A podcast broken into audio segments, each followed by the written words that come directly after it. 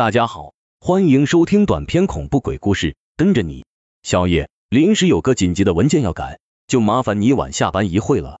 无良的经理递过一份文件，笑眯眯的说。我暗暗的抱怨着，凭什么每次都叫我做？我也想早点回家休息。心里虽然是这么想，嘴上却是满口答应，一脸堆笑的接过文件。别人下班了，我依然是埋头于纸堆中。经理今天给我的工作比较麻烦。一番手忙脚乱的处理完成后，看了看时间，居然十一点了，而往常最迟也就十点就可以收工回家。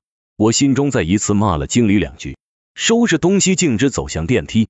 来到电梯门口，却发现电梯上显示的数字一直在上升，六、七、八、九，快到第十五层了，也就是我所在的楼层。我有些奇怪，这么晚了还会有谁上来？而就我在等电梯的时候。突然想起了公司流传的一个鬼故事，千万不要加班到十一点。传说两年前一个夜晚，有个女白领加班坐电梯，她看着电梯指示是在十五层，但是实际停在了十六层。她当时也是迷迷糊糊的，直接就迈进了步子，跌到楼底，摔成了肉泥。听说发生这事后，经常深夜在公司听到一个瘆人且凄惨的哭泣声。想到这故事，心里不禁紧张起来，不由得往后退了两步。神经绷紧的注视着电梯门，十三十四，快了，要到十五楼了。我眼睛都不眨一下的死死的盯着十五楼。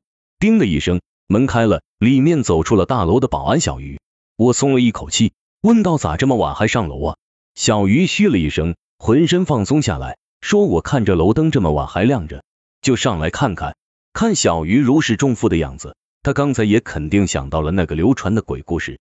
我笑了笑。所谓的鬼故事都是自己吓自己，跟小鱼简单了。说了两句过后，我就走进电梯下楼了，一直安稳的坐到了一楼。出了大门，打车回家。我家住的有点偏，虽然在市里，但是却有一段黑暗的小巷要经过。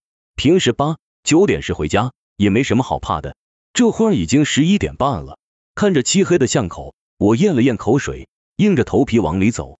走了约有一百米，我总感觉身后有人跟着我。我回头看，却没发现任何东西，映入眼帘的只有黑暗。我不知不觉的加快了脚步，步伐速度是往常二倍，几乎是小跑了。而被人跟踪的感觉也明显加重。此刻的我已经狂奔起来，快要到尽头了。